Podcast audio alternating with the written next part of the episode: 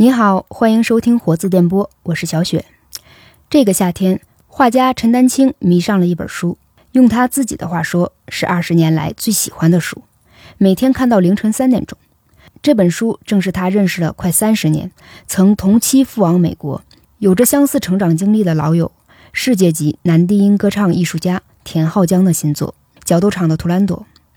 在字典上是念决斗场的，但是我们之前请教了田浩江本人，他认为角斗，我们便遵循作者的意愿。作为歌唱家的田浩江，在国际范围的重要歌剧院饰演过五十多个主要角色，演出超过了一千四百场。但是他早早参透了歌剧舞台的残酷。角斗场的图兰朵原本是田浩江所写的一篇文章，讲述他在维罗纳角斗场演图兰朵。可是用于书名，角斗场就有了多重含义。这个世界就是角斗场，难以避免人与人之间的分裂、商战有角斗。歌剧也是如此，舞台同样很残酷。一个角色，很多人竞争，每个人都有生存压力。其残酷就在于，有时人们是在微笑中角斗。八月初，陈丹青与田浩江进行了一场深度对话，真诚直面问题。相比谈论艺术家成名的故事，更值得学习的是，在我们置身其中的时代里，艺术家如何看待艺术和生活，如何看待。将他带至成功的所有放弃和选择，以下便是二人的对话内容。田浩江现在坐在我旁边，我们在差不多三十年前的认识，他会请我去看他的歌剧，有那么四五次，然后当然我们就变成好朋友。我们一个属蛇，一个属马，相差一岁。七十年代他做工人，我做农民。然后我们同时都是在二十九岁去到美国，我去到纽约，他去到丹佛，所以现在说起来，我们的成长经历几乎是一样的，几乎是一样的。然后我从来不知道他能写作，田浩江自己也不知道他能写作。我的最早的偷偷的写的所谓随笔短文章，已经快要四十岁了，可是他第一次写文章。已经快要六十岁了呀，然后就有了这本书。我这些天都在告诉他，我们都保持在对话。我想，我可能有二十年到三十年，我没有遇到一本书，能够让我每天看到三点多钟，不断的感动，不断的大笑，然后会就忽然想要哭。我重新认识了一个一个。田田浩加个老哥们儿呀，呃，我非常惊讶，也非常疑惑。就是我相信大家已经知道，他可能是目前唯一一个中国歌唱家能够在林肯中心大都会歌剧院有过二十年以上的合同、巨量的演出，跟帕瓦罗蒂、多明戈这些，这是被很多人都说过的一份很牛逼的简历呀。但是最后他扔出。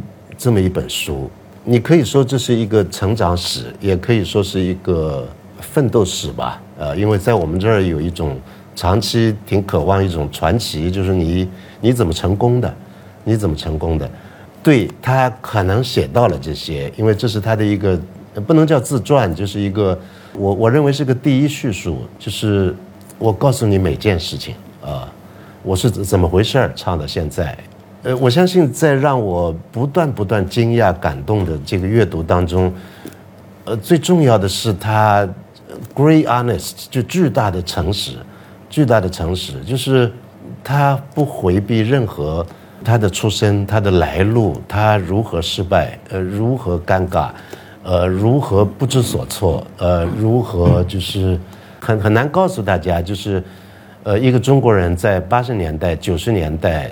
在洋码头，就是能够走上这条路当中这种艰难，我们都是凭想象。但这本书一步一步告诉你，就是他怎样最后站在那个台上，而且一再一再的在世界各地在那个台上，然后每一次都会紧张，每一次都会出错，每一次都是煎熬，呃，同时每一次也是巨大的享受。我跟大家举个例子，呃，他到。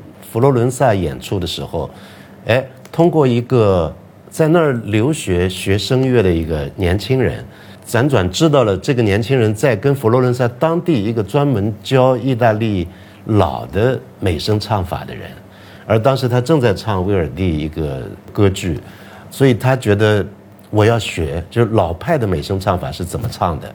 我在意大利本土，所以他反而就是跟着这个年轻人去找到了那个老师，付费，呃，定期的去跟他学习。而在纽约的时候，他已经是大都会歌剧院一个声誉稳定、合同稳定、排满了演出的一个绝对成熟的而且著名的一个歌星。可以说，我到他的后台会看到长期跟随他的一些纽约老听众，呃，就跟串门一样，就一结束理所当然就就在他后台。可是他仍然在纽约都要上课，经常去上声乐课。我就想起一个事儿，我当时读了很不理解的，就是舒伯特已经创作了几百首歌曲，呃，甚至创作了他八首交响乐的时候，已经快要死了，他仍然在跟一个老师约的学和声，这让我非常不理解。他已经是舒伯特，可他还在学和声，呀，同样的是田浩江，就已经是一个是个腕儿了，哎，他居然在出差的路上，他还要还要学声乐。这只是一个例子。此外，最让我惊讶的就是他无所不在的这种巨大的同情，对别人、呃，对小人物、对大明星、对大导演，我没有再见过一本谈艺术的书，不光是谈音乐的，就能够这么。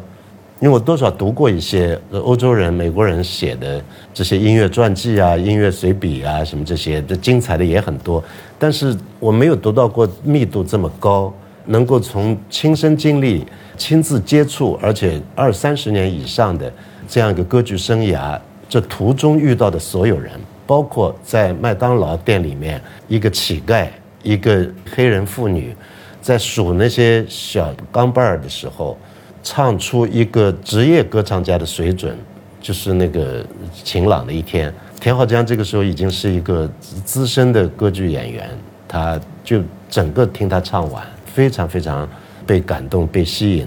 呃，此外，这本书里面，我相信你在每一页会遇到一个人物，这个人物你看过很难忘记。我告诉大家，我前两天读完以后，昨天晚上我又读到三点钟，差不多第二遍看这本书，跟我看第一次一样感动。因为我想今天我要跟他对话了，我不知道该怎么办。我想插一些条子，然后画一些点，结果我什么都没做到，就是 又掉进去了，又开始看。OK，浩江，我要我要当面告诉你，呀呀呀，哎，你知道很少有机会获得一个呃怎么说就时刻，就是我可以站在一个作者面前告诉他，你的活儿多么感动我，呃，因为你在舞台上唱歌，那没得说，你就是那个角儿，然后掌声会告诉你，然后你那些粉丝会告诉你，然后现在现在你真的变成一个我所看过最好的散文集和随笔集。呃，not not only only 就是指谈音乐的范围，不是你让我你你你能说些什么？我能说些什么？我想说，我是特别希望你就是知道你对这本书的看法，因为我们认识了这么多年，这也是我用中文写的第一本书，所以我。很在乎，嗯，呃，你的感觉，嗯，很在乎你的批评，很在乎你非常直接的感觉。那么，呃，最近一些天，呃，我们通过一些微信，你给我讲了一些你的直觉，你看了这一篇，看了那一篇，呃，看了我怎么开的头，我用了一个什么结尾，几个什么字，我就觉得你看的非常的，整个看到这个书的每个字的缝里面去了。我觉得 我。觉得有你这么一个人看了这本书，我很感动，真的，我很感动。我觉得是的，这本书是写出来了。那么这本书是很不容易的写出来了，就跟我是一个歌剧演员，那么我站在台上，我看着模模糊糊的观众席的灯光比较暗，但是我还是非常注意他们的眼神，注意他们的表情，嗯，而且在。我的演唱中，我希望我的歌唱、我的眼睛、我的动作、我的表情，能跟观众们有一个沟通，嗯，有一个对话，嗯，所以今天坐在这儿，能跟你坐的这么近，能跟你眼睛对眼睛看着你的表情，然后聊这本书，我其实觉得真是呃很荣幸，坦率的说，因为什么？因为忽然客气起来，我不是客气，这个感觉就是这样，因为我一直很注意你的书。你的一些 OK，打住，打住，打住。呃，你看他在六十岁以后开始写作，然后现在出了这本书。我在四十岁左右开始写作，自以为是晚的。我我我相信我开始写作的时候跟他一样虔诚，因为我们都不是写作的人。呀，我画画，他歌唱。然后我的第一本书是《纽约所记》，呃，在二零零零年出版。当时获得一些好评，而且退回二十多年，呃，大家都希望有一个，比方纽约回来的人，你怎么在外头混的？哎，纽约是怎么回事儿？你们这帮中国人跑出去是怎么混的？你们的感觉是什么？我相信我也跟浩江一样，就是尽可能诚实的说出自己在那里的经验。但是我今天看到了浩江这本书，我觉得《纽约所记》太装逼了。太装逼了，就是现在这句话。什么装逼呢？就是我非常试着呃让大家知道我是一个会写作的人。哎，更直接的说法就是还是有文艺腔。我试着避开文艺腔，避开那种写作上装逼的那种感觉。但现在在这本书面前，我真是惭愧。我真希望重写那本书。哎，呃，当然有有有有一个我这这本书也天然的不能跟他比，就是。我在纽约没有任何成功，没有任何成功。我没有试着去进入那个所谓主流的一个艺术圈。呃，我有画廊，然后我也卖画，但是我非常知道我做的那一套，跟我出生的那个纽约，它不是一个距离的问题，也不是一个水准的问题，而是一个，我一直很清楚告诉自己，我在一个错位当中，我要不要正位？我想我不要了，我能画画就行了。我是这么一个状态，可是在他不一样，在他呢是我们同一个年龄到达纽约，就当我在慢慢往后退的时候，呃，然后当我不愿意再重复西藏，呃，我没有谋生来源的时候，呃，从八八年、八九年、九零年和一部分的九一年，我就到马路上去画像去呀，那样也能这个维持生计。但是也就在这个时候，他一步一步从丹佛，然后进入纽约。进入他最后辉煌的演出生涯，所以天然的，当我在写《纽约所记》的时候，我是一个非常在置身事外的那样一个记忆在写纽约。可是当他写纽约的时候，他是一个充满非常饱满的，就值得骄傲的一个记忆。而这个骄傲的记忆当中，又很自然又很诚实的，他写出了他付出的所有代价。一点没有伤感主义，一点没有自我欣赏，一点没有，你说出来了，就是你到底怎么回事给你说出来了。我觉得最难写的是一个人写自己的成功，自己的失败是可以被渲染的，但自己的成功是很难被写好。但是你写好了，好，就是我觉得是这样，就是说，呃，写这本书其实。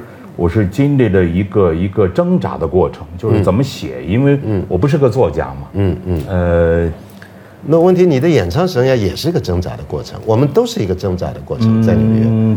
但是作为专业来说，因为我是个歌唱演员，我是演歌剧的，所以说在那个领域呢，我是也是经过三十三十多年的一步步的去体验、去学习、去实践。那么我是有感觉的，就是说在台上演一个角色，演一个威尔第的角色，演一个西班牙的这个这个国王，演一个大公这样的。那么什么样子？怎么站？怎么腿肚子是不是露出来？做这些呀。那么写作来说，对我来说实在是，我说刚才就是很很希望能够听到你。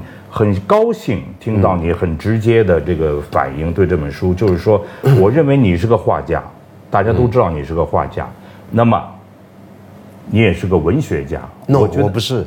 OK，那么是个写作的人。好，那你也是个批评家，对吧？那么这是他们说的。对，所以呢，我认为你不是一个单纯的画家。我认为，包括歌唱演员，很关键的并不是发声。并不是说你的高音怎么唱，你的声音怎么穿透，你的音色怎么，因为现在太多的青年的歌唱家在中国在西方都一样，对声音的注意就变成第一位重要，重要不重要？非常重要，对不对？你在一个巨大的歌剧院，你的声音怎么穿透？大都会歌剧院四千个座位，嗯，你怎么唱吧？你得让最后一排人听到你。好，这是技术。但是我越来越发现，其实作为一个歌歌剧演员，一个歌唱家，其实是各种各样的知识，不管是文学、美术、历史，对你的歌唱都有直接的帮助，而且越来越重要。这个，所以呢。我就在写这个书的过程中，我是有意识、无意识的，呃，有时候就闭起眼睛来想，我在哪些方面还受到过启发。OK，那么，呃，很多朋友也知道我有一个老师叫李陀，那么我必须要讲到他，就是实际上我在他那儿得到了很，呃，很多的知识性的、非常受益的，不光是。音乐，嗯，不光是，他是个文学批评家，是一个作家，是一个，他非常有眼光，就是他鼓励田好江，是的，逼着田好江你得写，哎，是的，而且他逼迫逼迫我写，我是很感谢这种，因为有的时候，要不然你就是被命运逼迫着，要不然就是被朋友。OK，那么回到你这里呢，就是说。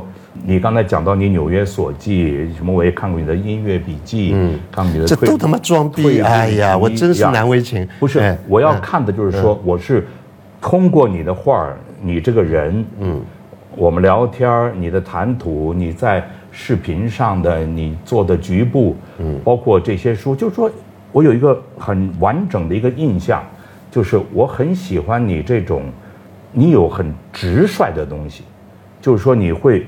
很锋利的就出去了。嗯，OK，这个我不知道，你的感觉这都是他们叫我做的。不管你是骂他妈的操啊什么，反正你就出去了。嗯，这个很多人要比你要装一百倍，有你这种地位的话。嗯，所以我觉得，就是我们这样聊聊天，我我已经开始在跟你这儿，就是一些感受，一些学一点东西在这儿。我觉得这种感觉会非常好。所以呢，我是觉得。其实我这本书，当然我是就站在台上唱歌剧一样，我是希望很多观众，对不对？也希望他们给你鼓掌喊 bravo bravo bravo 什么这样。但是我觉得非常关键是他们那种特别特别直接的专业的，或者是从心里来的那种感觉是更重要。所以我在我这本书里写了一个。呃，后门内外，嗯，如果你有印象，非常动人。OK，后门内外呢，就演了纽约的一些没有什么钱，但是每天在歌剧院里，他们的生命就在歌剧院里面。他们可能就就是买最便宜的票，但是他们每年可能会看三百场歌剧。为什么？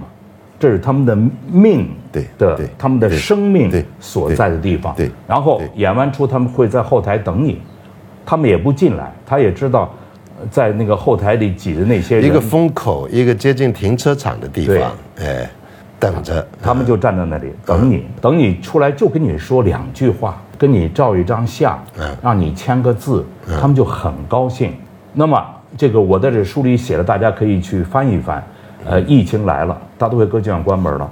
那么我有时候去取我的车呀，经过这个大都会歌剧院的后门，我就心里总是不放心，他们去哪儿了？没歌剧看了，嗯，他们的生活怎么办？就被什么才能这个这个弥补他们对歌剧这种生命般的需要？嗯，好江，你是很善良的一个人，呃，你有没有见到其他歌剧演员也这么 care 就那些后门口等着的人？一定有的啦。啊，你记得每一个人，好像除了你你能叫上名字的，还有那些你叫不上名字的人，是绝大部分你是不认识，包括那个台湾女士，是呀。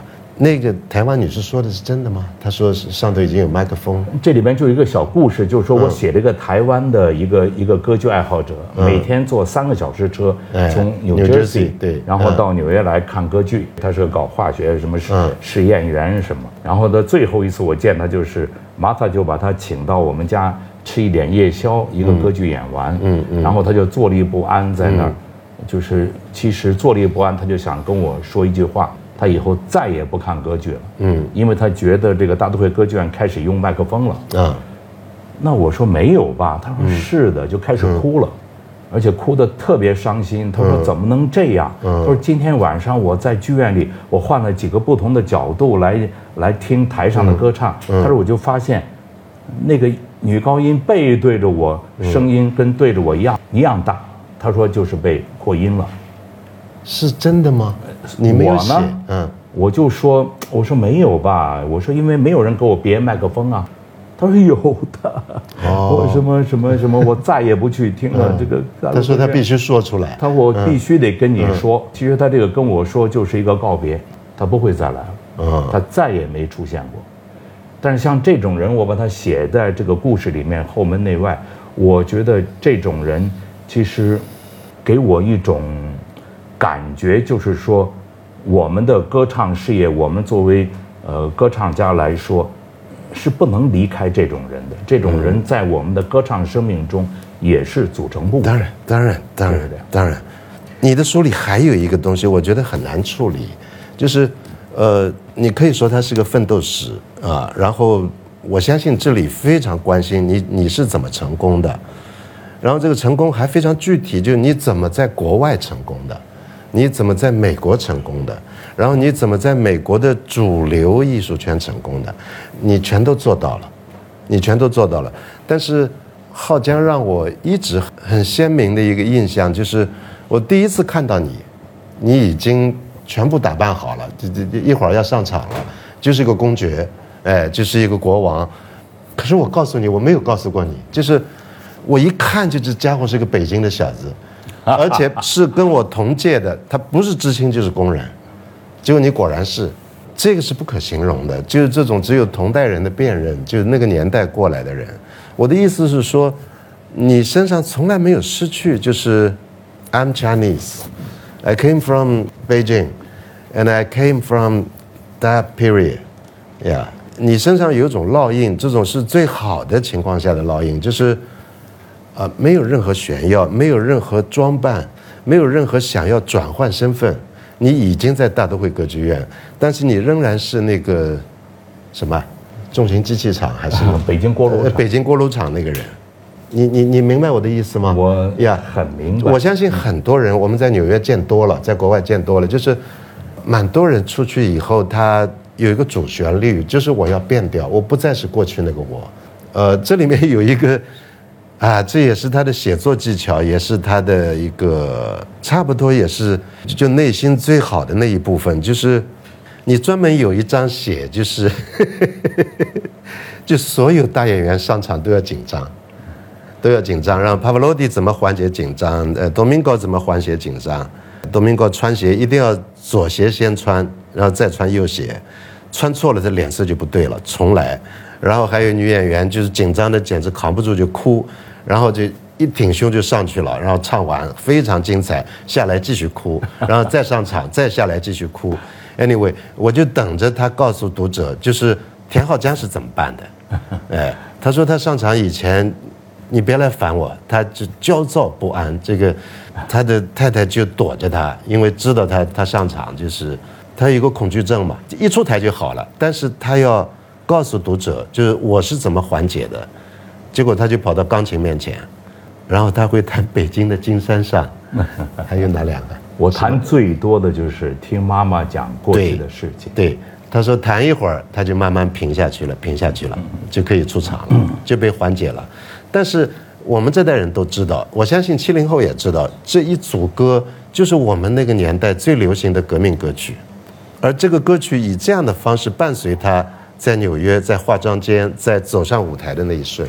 这就是我要告诉你的，就是我一直觉得你是个 picking boy，呀，一个文革 boy，呀，我我立刻凭我们的这个，呃，怎么说，荷尔蒙能够能够能够一下子就能辨认出来。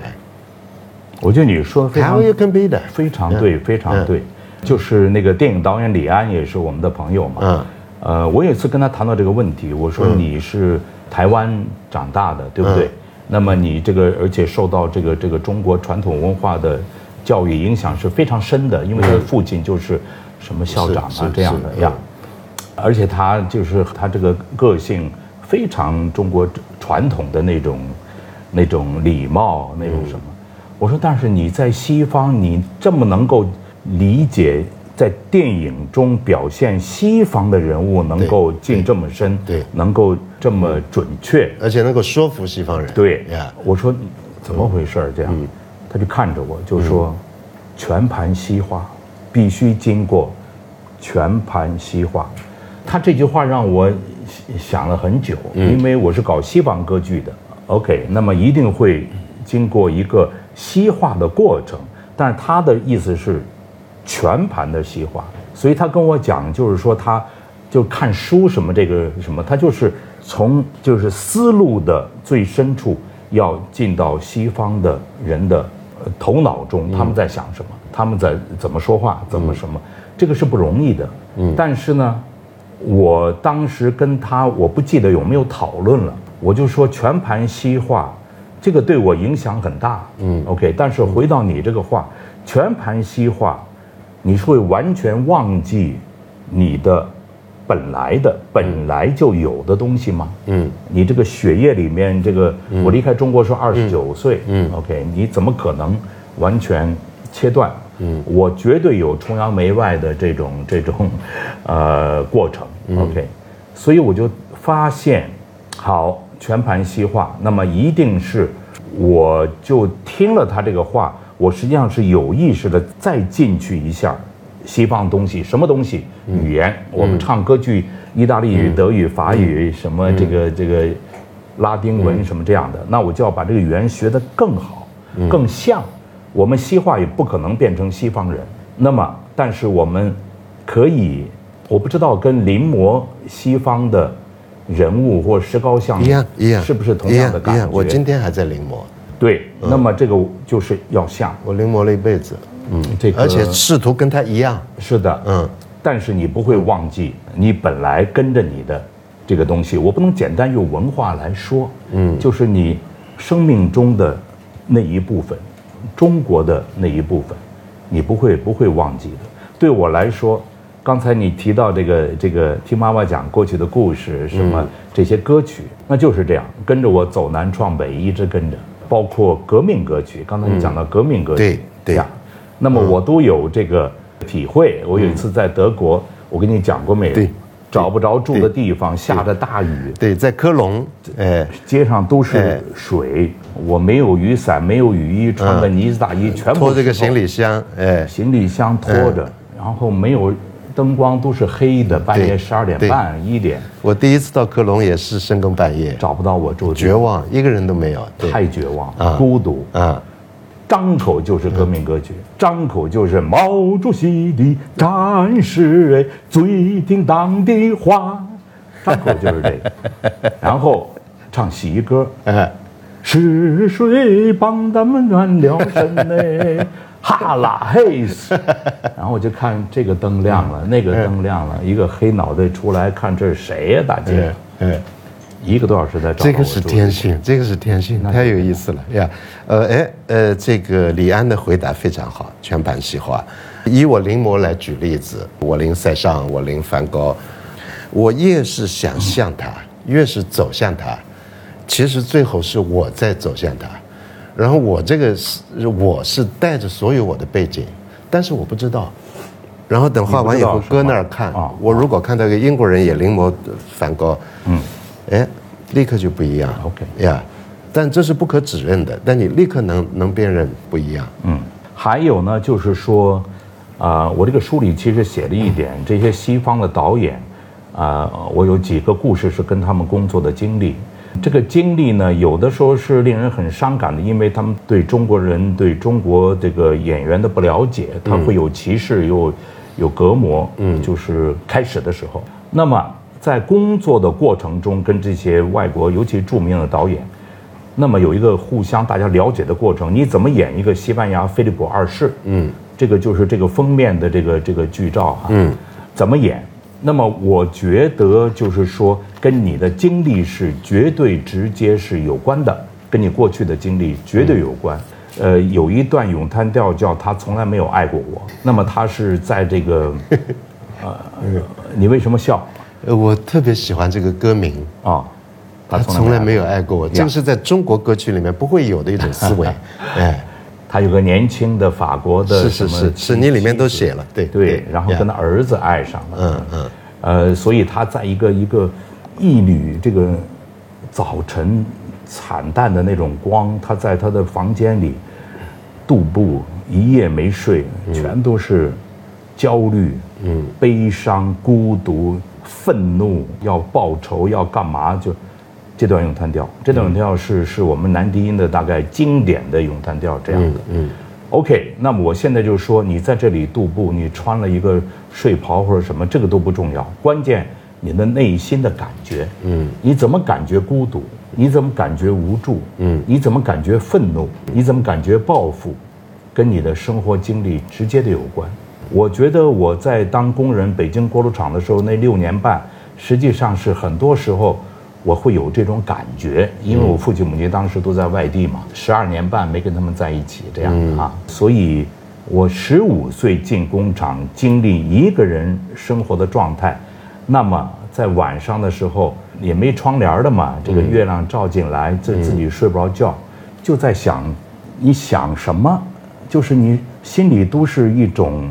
完全不知道的那种，怎么解脱？怎么那种压抑的感觉？我觉得在当时的这个塑造这个菲利普二世的时候，那种感觉就是我一个人无助的时候那种感觉，绝对我能把它融进这个当年的感觉哈，融进菲利普二世一个人在房间里的那种移动的那种感觉。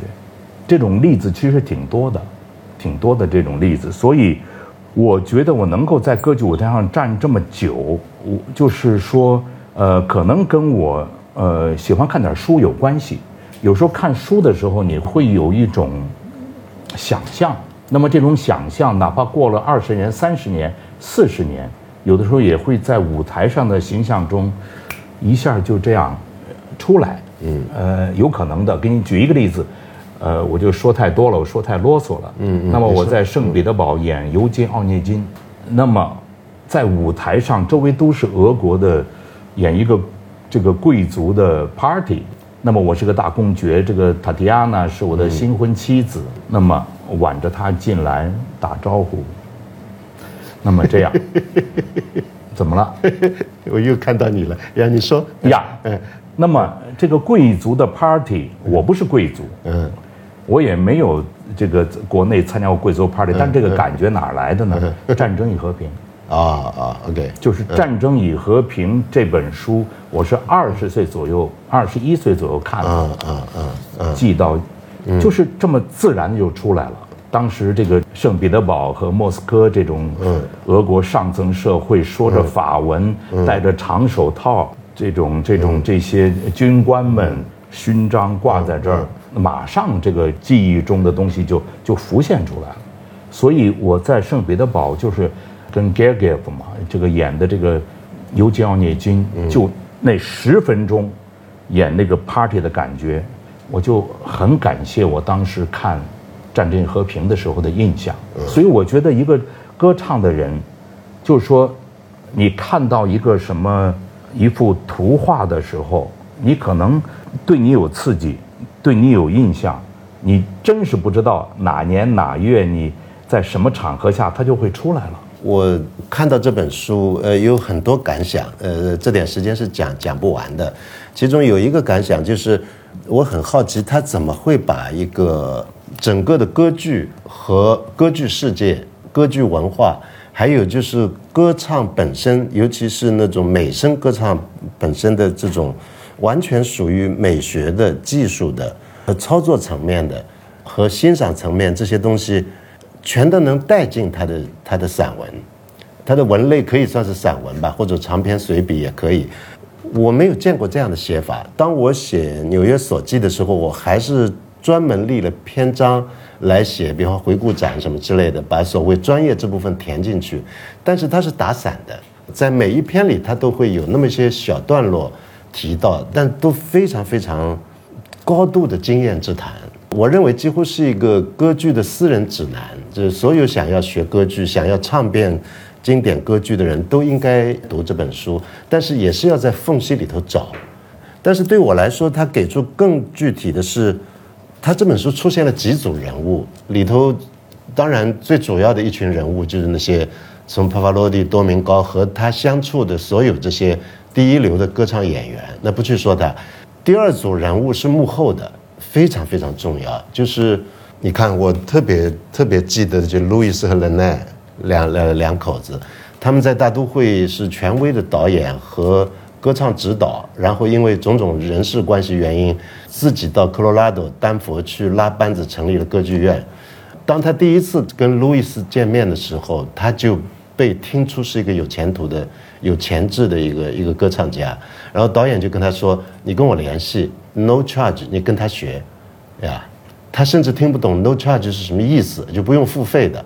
他说：“全世界可能没有一个声乐教师此后教了他五年。”简单说就是给了他六首最重要的，将来你要去试听，需要去找饭碗，这个这个在纽约闯天下，最能够就效率最高的六首歌，教会了他。这个是是千金难买的，这个一分钱都不收，五年啊，大家想想看，最后他得到了一个奖，得到一个奖以后，奖金是两千美元，他觉得终于有一天我可以报答这个老师，可是这个老师有一个下一次见他的时候，信封已经装好了。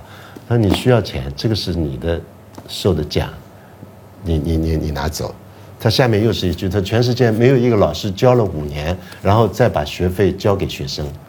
我要说什么呢？我要说的是，我们听多了所谓同行相忌，听多了所谓这个演艺圈什么圈是一个是有多黑呀，有多贪呐，有多怎么样，中外皆然。我也许可以这样说，但是以我自己在纽约接触过的艺术家。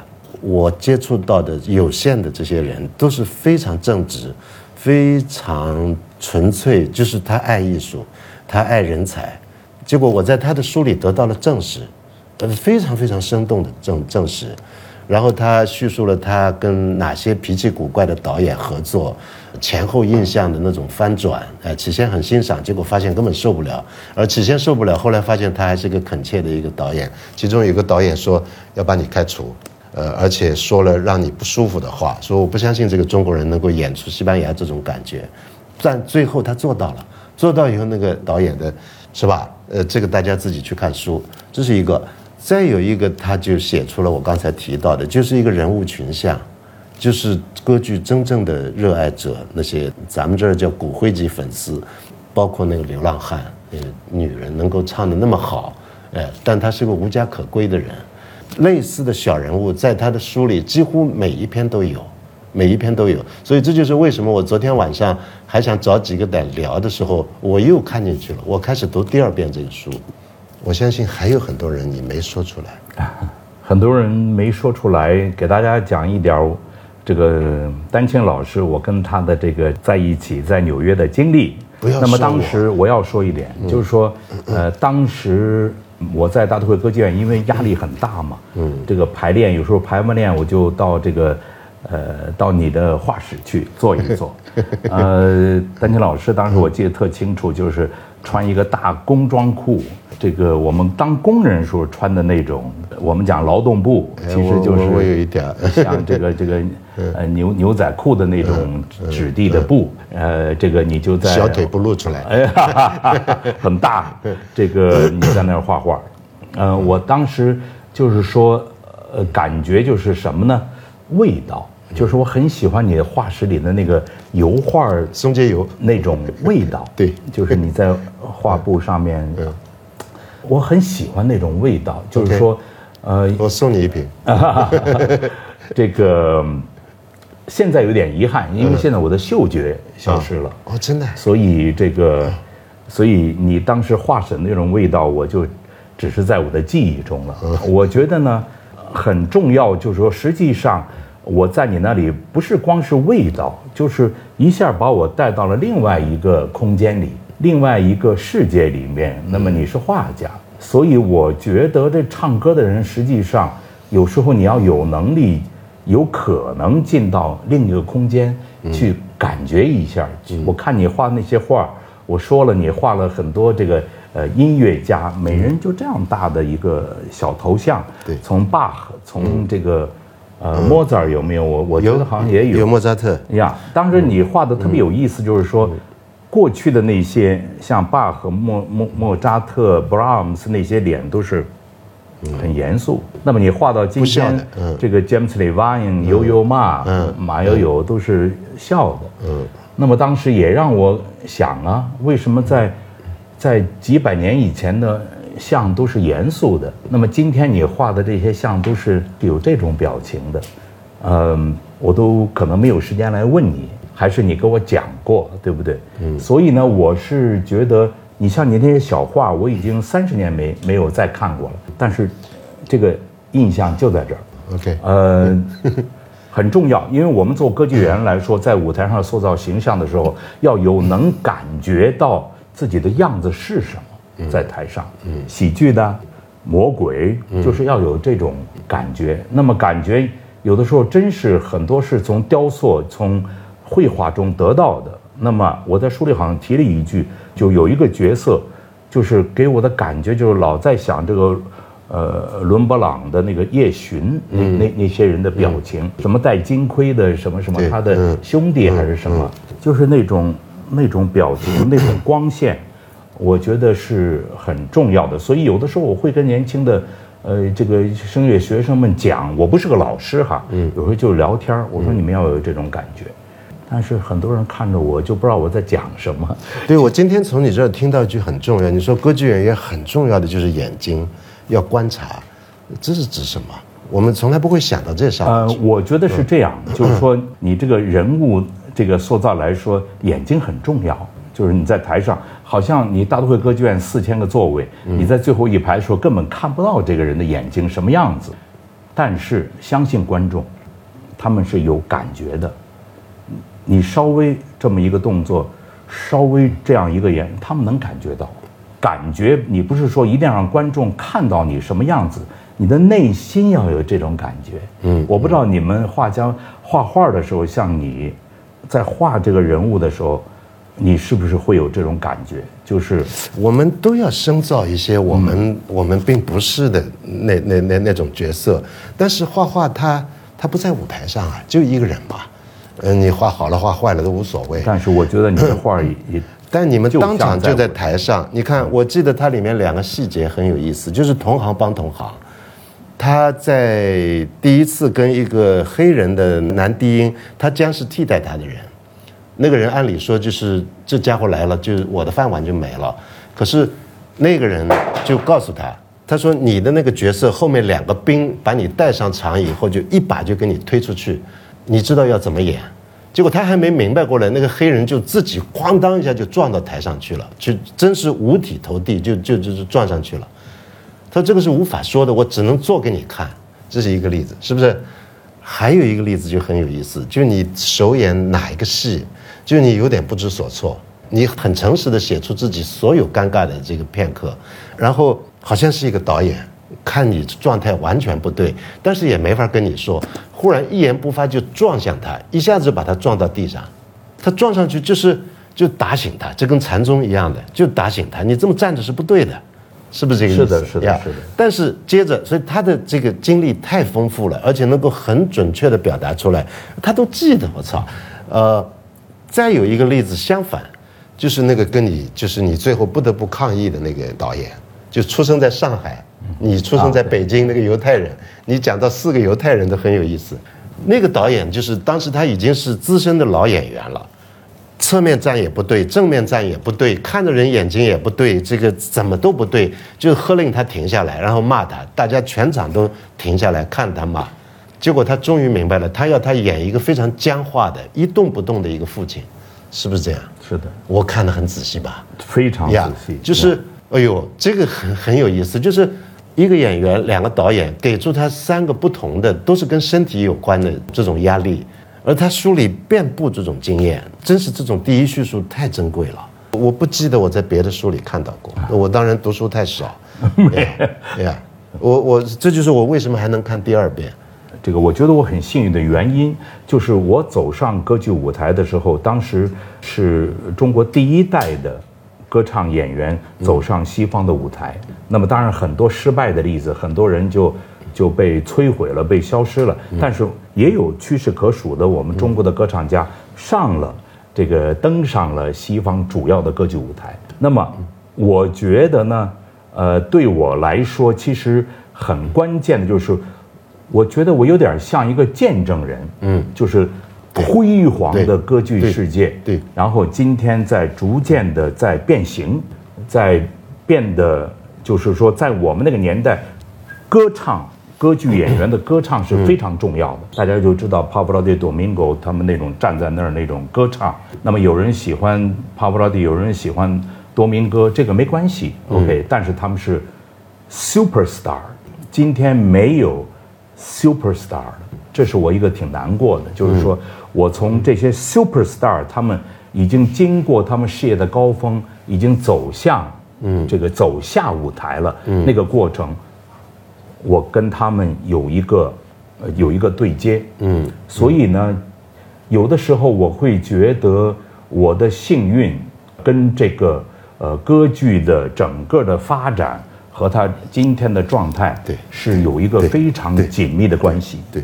对，呃，歌剧的黄昏，然后你是个亲历者，我是一个见证者吧，嗯嗯，这样，嗯。呀，亲历者，亲历者。呀。那么，所以呢，我愿意愿意把它写出来，嗯，因为我希望大家能有点感觉，嗯，就是歌剧毕竟好像觉得离每个人很远，其实你说远吗？说远也近，说近也远，所以我这个书里面呢，我觉得你说的很对，我写了很多人。我遇到的各种各样的人，各种各样的事情，嗯嗯，呃，我觉得其实作为一个我的成长过程，当然我对艺术的理解、声乐技巧的掌握就是个过程。但是我接触了很多人，OK，接触你怎么都记得他们？有些都三十年前的人物，我我我当然多少也接触过，没你那么多，但是我都忘了，大部分我都忘了。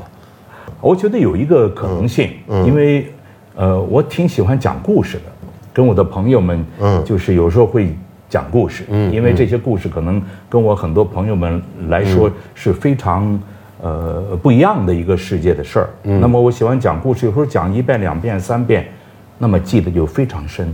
那还有没有一个经验，就是当你开始写的时候，这些记忆回来了？会来，绝对会来，而且越写越清晰，嗯，越写越具体，所以。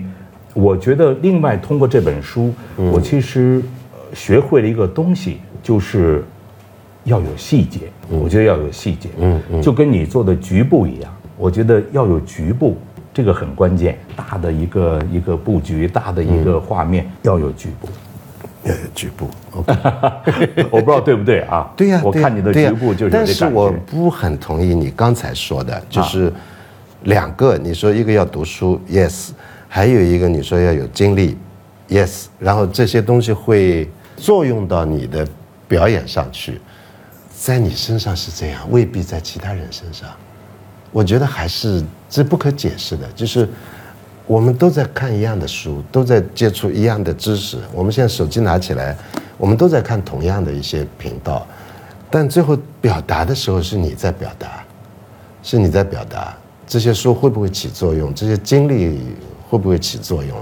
再怎么着，你没做过公爵，你也没做过国王，你你你明白吗？我明白。如果你让我说悬一点大家不要介意啊。如果说悬一点我觉得跟这个人的才能或者跟他的这个对这个先天的直觉有直接的关系。这就是我想说的。很高兴你自己说了。我我不知道我说的对不对？对呀对呀对，当然。那么有的时候。是鲁迅说的吧？就是水管里流出来的就是水，血管里流出来的就是血。嗯，OK，我觉得有关系，否则我们也不会有丹青。那有有有有一个是真的，就是你能够跟最优秀的这一群人同台，我相信也是，因为你说你只要帕瓦罗蒂在唱，多明戈在唱，还有其他一些优秀的人，很可惜我不太知道你提提到的其他明星。但是歌剧铁粉肯定一说就知道你在指谁，就你只要你不唱，而且有时候你的戏份不多的时候，你都在那儿听。我记得去年你到这个乌镇戏剧节的时候，赖声川他们在排一个大话剧，你说下午你要去看他们排练，你真的很爱这这这一行，真的就这么多年你没有疲倦，没有没有懈怠，就没有说是没那么感兴趣了。我我我会在绘画的同行里遇到，就我最难受的就看到他，我不敢说，就是这个人没那么爱画画了已经。Are you still？是是是不是这样？这里有一个原因，有一个原因就是说，我在这个书的后记里，我写了一句话，就是没有玛莎，就没有这些故事。因为我的所有的经历，从第一天在歌剧的这个这个世界里挣扎，就有玛莎。啊，对呀，玛莎真是就是她是第二主角，不是这本书。说，嗯，你后边有个女人，嗯。我前边有一个，嗯，有个女人，这就是玛莎，嗯呀，OK。所以我呢，其实这里边如果说最直接，我最感受，我不要让她失望，我希望她能够这个这个。我一次跟她吵架，我就说唱歌就是为了你，差点就成了这个书的书名啊。那么确实是这样，就是说我不要让她失望的原因，因为她对我的期待太大了，太深了，所以。我觉得这个也对我来说是一个直接的刺激。嗯，那么这个刺激呢，我在歌剧遇到很难过的、很痛苦的时候，我有时候就会发脾气。嗯，有时候就会感觉到我就是为了你们唱歌，什么之类的。所以我在特别特别艰难的时候，这个给玛塔增加很多压力，很多很多压力。所以有一次我们几个朋友在一块聊天，我就我就跟大家说，我说哎呀，我说我是。给马特增加太多压力的时候，他至少有三次，他是差点就跳楼了。嗯，然后大家哇，大家就笑，然后他就安静的说五次。嗯，就所以这个我的感觉呢是这样，就是说，任何事情、任何人、任何人的经历，任何都不是孤立的，一定是围着他很多东西。有的是因为情感，有的是因为这这是很例外的一个回答，很例外的一个回答。多明高也有一个玛莎吗？当然。然后帕帕罗蒂也有吗？当然会有嘛。OK。帕帕罗蒂的玛莎就是他爸爸啊，他永远跟他爸爸在对话啊。他在世界任何地方演歌剧，演完了第一个打电话的人是他父亲。是他在意大利的父亲，嗯，是他喜欢唱，是个男高音的父亲，没有任何歌剧的，呃，成就，嗯，呃，这个是个面包师，就跟皮卡索的爸爸一样，面包师，但是他打电话给他，我今天唱的这个，我第一幕，我们有我们有一次就是演完出吃饭，在在是是整顿饭他在打电话，他整顿饭在靠着壁炉，嗯。我第一幕我我这个唱的这个音不太好，什么第二幕我好了，什么什么啊，就跟他父亲在讲，这个就是他的妈妈。我第二本书什么时候写？因为你的前半生还没有写出来，因为我们的前半生我后来才明白，就是一一方面我很怕在年轻人面前提起我们五零后的一些往事，他们会很烦的。我我们差不多是祖父辈的人了哎呀，但另一方面我又得到一些回馈，就是他们其实蛮羡慕我们有经历，他们没经历，我不知道什么叫有经历，因为每个人都有经历，所以至少我想看你你 田小璐小时候怎么害羞贴着墙根走，然后就就 就当了工人，然后中央乐团什么什么合唱队什么，呃诸如此类。你会不会？我不知道，我真不知道。嗯，这个我我有一点你应该知道，就当你完成这本书，现在看到这本书，对，有没有一个内在的声音说，就是再接着写？我我我还有话没说啊，我还想说，有没有？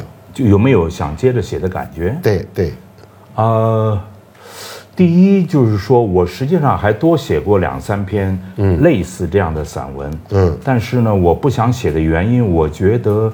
和这书里的比起来的，我就是新写的两三篇东西，我觉得和这个书里的故事没法比。就是说，我就我就决定要停笔，就是不能这样写下去了。但是，你你有你的判断力啊，你的判断力很好呀。也许在这本书里不合适，但是变成另外一组文章。那你刚才问我，就是要不要写，就是田小璐时代什么，就是怎么走上。因为我相信你，你知道五零后的故事是一个被说烂的故事，对的，而而且实际上又未必被说好，所以这是我在谈自己往事的时候，我蛮谨慎的，因为我怕人烦，呀，又来了你们这帮这帮这个文革过来的人呀，所以我蛮谨慎的提到这些。我我想我在你这儿就是重要的不是你在写歌剧还是写写七十年代，而是你在讲。你看你是北京人。然后我们都知道北京人特别会会说故事，特别会聊天，但我觉得好像又不是。我当然希望就是你已经是个北京人，你有一种优势在语言上有一种优势，但你不是那种侃爷。我觉得如果就是写回去写我的这个在国内的这个成长的过程呢，我觉得会牵扯到很多人，牵扯到。很多人，人家愿意不愿意让你说的都是真人真事写出来，对对不对？对对啊，所以我觉得，呃，很难写。呃，包括我在国内演了很多歌剧，呃，但这个歌剧也会牵扯到很多人，嗯，跟你一起在台上的，跟你一起工作的指挥导演，你能写吗？嗯，这个。所以，我我很犹豫，我很犹豫，除非就是写成小说了，嗯，不同的名字。你想写小说吗？我不懂啊，我不懂小说是是怎么回事。你说你也不懂散文，不懂随笔，结果你你你出了这么一本东西。因为我谁懂啊？你以为我懂吗？没有没有，我觉得小说首先我觉得得编故事。我写了这个书呢，我就觉得你让我老老实实、很诚实的写我在海外的这各个不同歌剧歌剧院的经历。我已经写得很熟了，嗯，就是说这种方式，而且我觉得我没有负担的原因，嗯，呃，就是说，我不认为这本书会翻成英文在海外出版，因为牵扯到很多人的名字，嗯，甚至有些私隐吧，嗯，呃，所以就跟多明哥带带九个女孩子上我们家吃饭，一个比一个漂亮，你说我写这个的话，这个多明哥看到会不会愤怒嘛？对不对？啊，在国内就是这样。你说我怎么写？嗯，所以我很犹豫。以作为小说来说，你是可以虚构，但是我不会。我我不会的原因就是我也不会。我觉得有点像编故事嘛。嗯，这个我还不太会编。也许呢，我不知道啊。因为你非常会在每一篇文章里面，包括篇幅的长短，然后篇幅的这个短文加在两篇长文之间。透口气，然后换一换话题，你非常会，然后非常会中断叙述，然后扯别的。但我知道你一定会回来，回来的时候更精彩。你非常会，我知道你来自直觉，太珍贵了呀！你不是靠经验在写作，你可能真的是靠靠靠直觉。我问你个问题吧，呀，可以吗？呀，当然呀。嗯，What's next to you？我没有。你已经到了这个。我没有，我没有成就到了这个。No no no no，你想做？你别说成就这个词。嗯，我从来没有计划，因为我做的每件事情、每本书，都是别人叫我写的。你说说说说说起来，你不太相信。那你难道没有一个说？我没有一本书说是《纽约手机》是别人叫我写的。我我每一本书都是别人叫我写的。我说的可能不是书，嗯，就是说。我们都是老哥们儿了啊，对，六十多岁了，你今天也把我的实际年龄也说出去了，我也没辙，我也没办法了。好，六十八岁，对，嗯，OK，你还比我大呀，六十九，对，你有什么还想就是非常想做的事？嗯，不管你是绘画，不管你是这个写作，不管你是有吗？你那可以讲吗？这个可以，可以，可以，嗯，呃。第一，我没有计划，我我我可能是血型的原因还是怎么着，呃，我我遇到事情就去做，而遇到十件事情九件是别人叫我做的，呃，主要是在写作方面，然后当中那件画画的事情呢是这样，就是我从来不知道我我下个月画什么，但是前提是我得画起来，画起来这个画会带我走，也许不不不好，我我不弄了，再换换换换一个话题。然后再再再画另外的。你如果要说晚年到了，我还有什么事儿想做？就是简单的说，我还想画创作。然后什么叫创作？这又是可以嗯争不完的呀。就有点像我年轻时候那样的大幅的主题性的创作。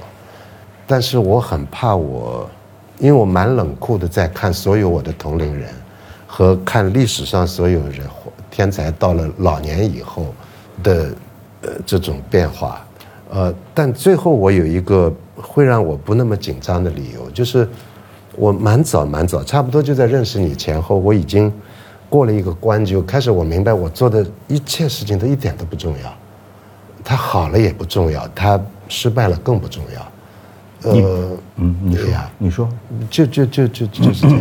我呢，就是写这本书呢，我有个感觉，其实我对年纪没有感觉。嗯，OK，我觉得虽然我现在歌剧舞台上，我我演出很少不多，我现在回到这个美国，就马上要演一个这个捷克的歌剧《水仙女》。哦哟，你看，首先有个水怪在里面。嗯，那么我正在练这个东西，嗯。但是就是在舞台上就一定越来越少嘛，嗯，呃，很正常，对不对？谁唱那个月亮歌？呃，一个美国歌唱家，OK，月亮颂，对。好，那我就就是这本书出来了，呃，我回来做这本书还是千辛万难的，飞机票都买不到，是是是，飞机票都贵四倍。是你跟浩辰一架飞机回来，一架飞机回来，我知道那个故事。我们都隔离了这么久，是是是这样的。好，那么现在世界是这样的，嗯，又有战争，又有疫情，又有这个 什么？我能坐在这儿跟你聊天，我真是很高兴，嗯，因为几乎是不可能的，是是，我差点就回不来了嘛，是是。那么这本书是二十五号，六月二十五号发布的，嗯，那么也几乎是不可能的，嗯，所以我是这样，我是觉得呢，其实，在我们这个年纪，我很不愿意，呃，觉得老年了。晚年了，这种我没这种感觉，而且我觉得我们啊，我有，你有吗？我有，我每个年龄阶段都非常接受，我我不会为这个事儿焦虑。我们，嗯，我觉得实际上我们的经历，我们的这个呃实践过程，我们学习的过程，我们所有这些，我觉得现在是特别好的一个时候。是是是，我们我不能这么说，就是说 我们已经有一个。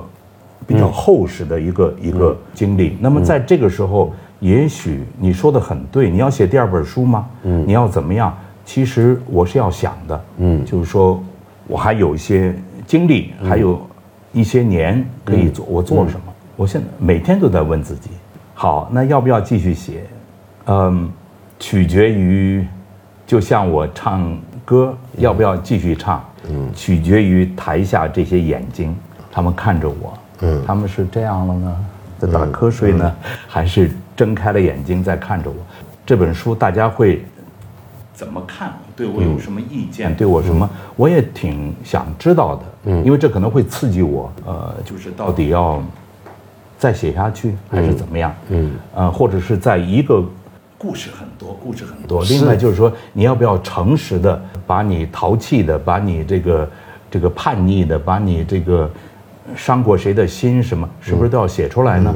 对不对？那么，我我我怎么会看这么多书？我去偷过偷过书，连着偷了三天。嗯，每天十二点钟。我很羡慕，我发现你偷的比我多啊。嗯，偷了七十多。我们都偷过书，七十多本。嗯呀，OK。所以我就说这种经历要不要写？我就我就举例说明。嗯嗯。这个，包括在工厂里，这个你也知道，插队的时候，你有很多很多。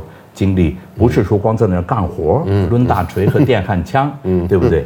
所以我就我就在想啊，那么除了写东西，我还能干什么？OK，能不能再帮助多一点的年轻人？No charge，我今天做得到吗？啊，OK，我也想能够多有些收入，对不对？但是那个 No charge，我一辈子也忘不了，嗯，它也影响着我。我相信你已经做了，影响着我，嗯嗯。所以下一步做什么？但是帮助年轻人唱歌的，我要不要继续做？我们帮过很多。嗯，世界形势是这样。嗯，歌剧世界是这样。嗯，舞台上的这个这个竞争这么激烈，这么多歌剧院倒闭，这个这么多人学唱歌，每年上万人毕业，在中国的音乐学院和音乐系和什么，嗯，比我们那个出国的年代多不知道多少倍。对。对，我也是举例说明啊，在曼哈顿音乐学院，嗯，我八三年去的时候，里面只有两个中国学生，今天上百。哎呦，是是，对是。那你你怎么样？就是很多学生到我家里，嗯，田老师，我怎么办？我花了好几十万了，每年花我父亲的钱，嗯，我一个工作也没有，一个合同也没有，嗯，我不能回国，我回国怎么面对他们？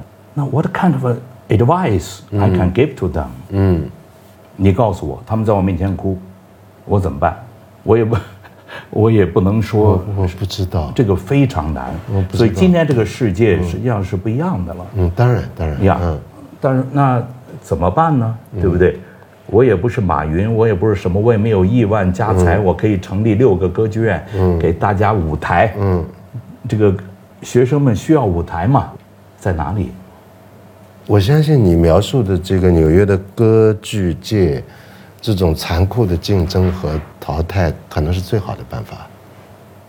我相信。所以这个书名，嗯，背后有帮助，有 No Charge，有 Louis。有奈特，但是我相信那个那个体系，就你是个角色，你会出来的。如果你不是，你就不是。我我我我慢慢接接受这件事情。我一路上来也有很多人帮我，我指的是知青时代。然后我在纽约时代，我没有找人帮我，我安于我那个情况。但是我现在跟美术界一样，接触到无数年轻人，我怎么能够成功？我已经砸了多少钱？哎，我在意大利、在美国也遇到过这这些，就九零后、八零后留学生，我不敢说的就这句话。是呀，是，呃，你说过几次了？就是说，我写这个东西给你感觉我很 honest。对，对，巨大的 honest。I want to be honest。嗯嗯。所以这本书里其实 honest 是很困难的，很困难，非常困难。我可以用不同的方式、不同的形容词，已经变了。嗯，这个故事，呃，所以呢，我愿意老老实实把这些人物、这些故事写出来，就是这样。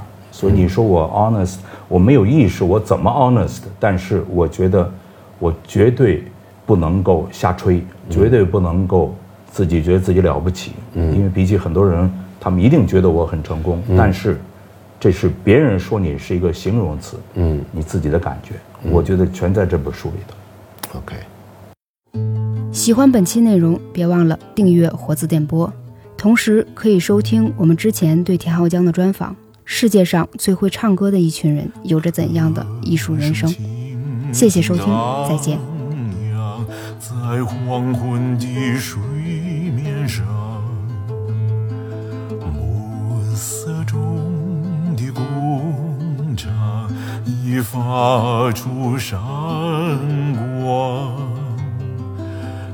列车飞快地奔驰，车窗里灯火辉煌。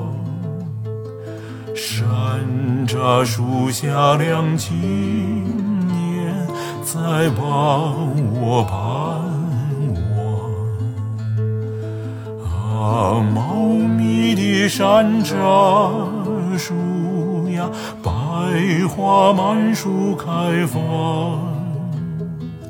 啊，你山楂树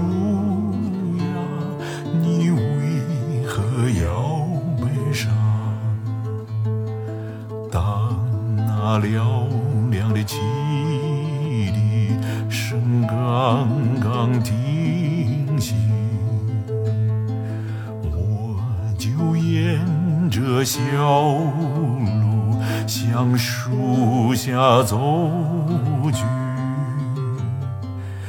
清风吹拂不定，在茂密的山楂树下，